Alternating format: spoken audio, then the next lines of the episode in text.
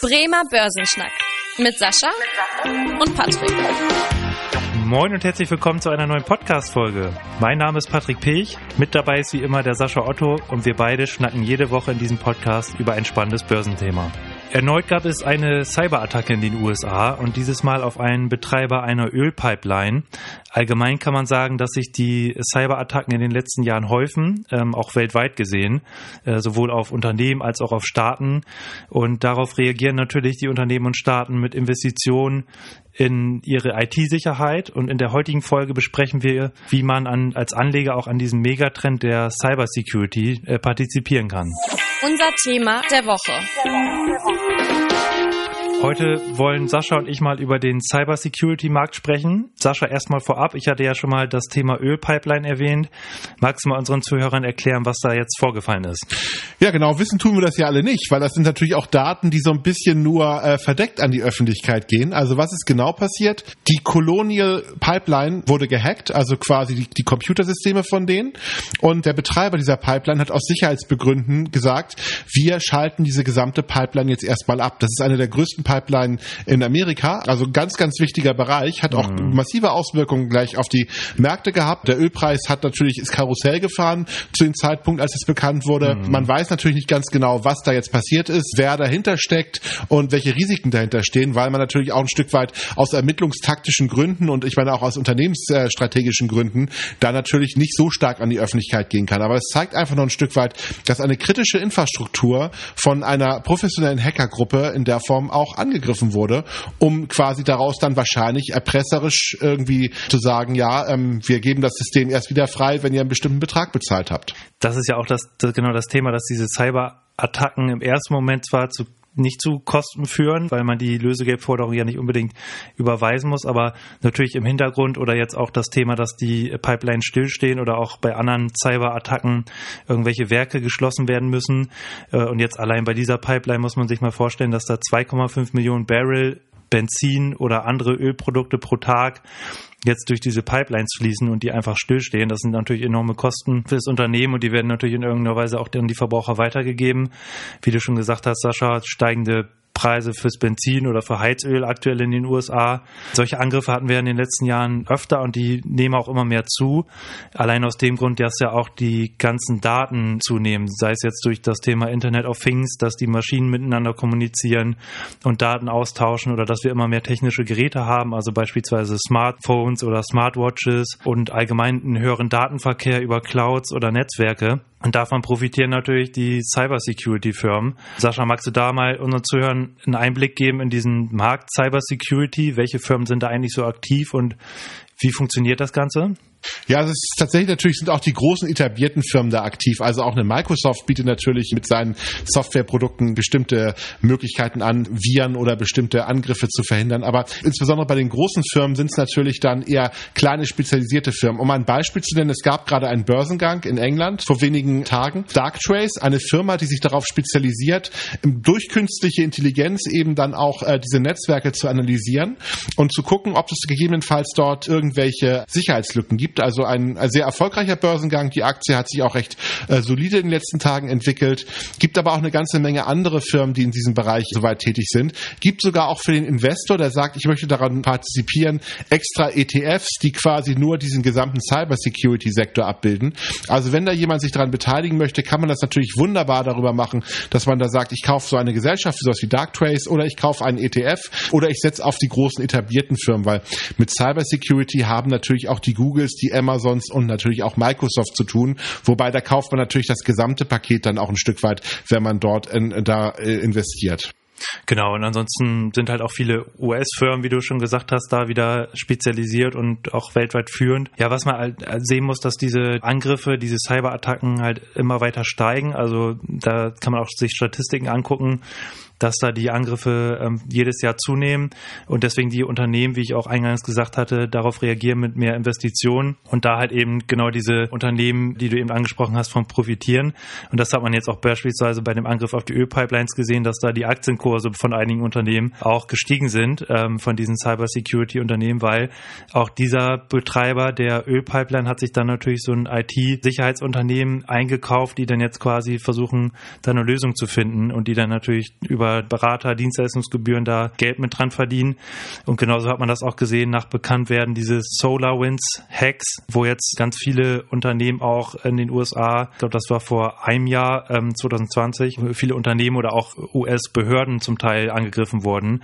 Da konnte man auch schon sehen, dass diese Aktien davon profitiert haben. Sascha, man redet ja auch immer bei dem Thema Cybersecurity um einen Megatrend. Also gehst du auch davon aus, dass dieser Markt in den nächsten Jahren weiter wachsen wird oder siehst du das ein bisschen overhyped, sage ich mal, diese Erwartungen? Ich glaube, dass es ein Megatrend ist und zwar aus folgender Überlegung heraus. Ich meine, momentan sind Daten das neue der neue Rohstoff, ein Rohstoff der Zukunft. Mhm. Den muss man natürlich schützen. Und ich glaube, dass dieses Thema Cybersecurity natürlich ganz, ganz wichtig ist, um Unternehmen weiter in der Form vor irgendwelchen Datenleaks zu schützen, aber auch Produktionsunternehmen, wo natürlich solche Stillstände, weil diese, Unter äh, diese Unternehmen arbeiten ja immer vernetzter. Ich meine, dieses Internet of Things, was du ja so schön dargestellt hast, mhm. findet ja auch bei den ganzen äh, Produktionsprozessen statt. Ich meine, Maschinen sind ja inzwischen zumindest halb intelligent und reden miteinander über Netzwerke und ähm, teilen sich mit. Und wenn man solche Systeme dann in der Form natürlich dann als böser Hacker quasi äh, angreift, kann man natürlich auch diese Produktionsprozesse stilllegen. Mhm. Und ich meine, wenn man sich anschaut, wie teuer das für eine Fabrik ist, einen Tag nicht zu produzieren, dann ist das natürlich eine sehr sinnvolle und gute Investition, sein System gut zu schützen. Also deswegen, ich glaube, dass es ein wichtiger Trend dabei ist. Ich glaube, es gibt auch noch eine zweite Ebene, neben denen, dass die Daten wertvoll sind und dass die Produktionsprozesse wertvoll sind.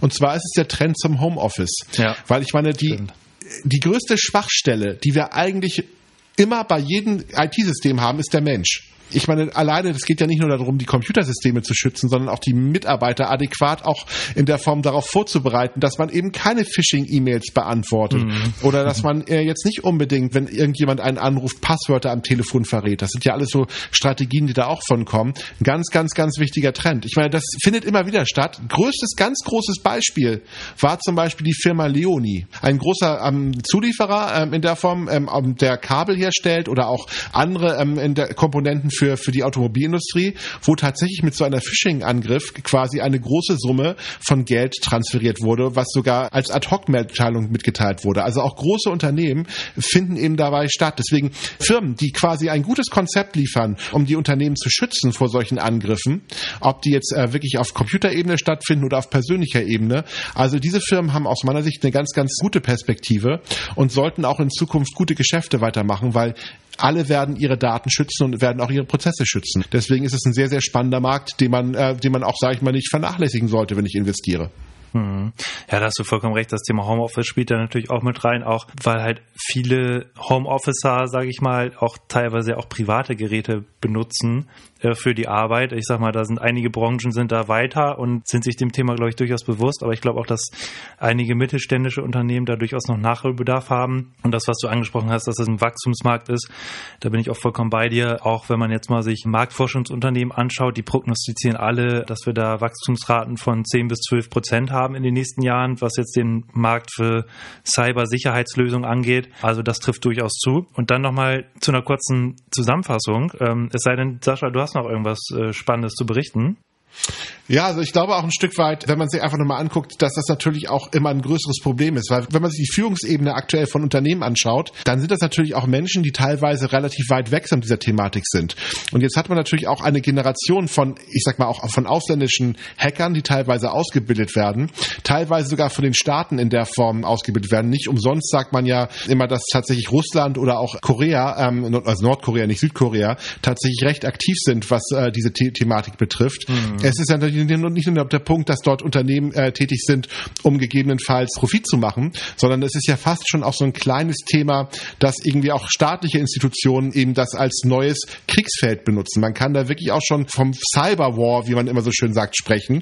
Ähm, mhm. Und weil man natürlich auch die Möglichkeit haben möchte, Wahlen zu manipulieren oder auch natürlich die kritische Infrastruktur in der Form von seinen äh, Gegnern zu schwächen, ohne dass man Soldaten da losschicken muss. Also alleine aus der Überlegung heraus ist man dabei. Und dann hatte ich ja gesagt, hat man man auf der anderen Seite die Unternehmenslenker, die tatsächlich natürlich gut ausgebildet sind und auch die Strategien haben, aber tatsächlich völlig überfordert sind, wenn es um solche Fragestellungen geht.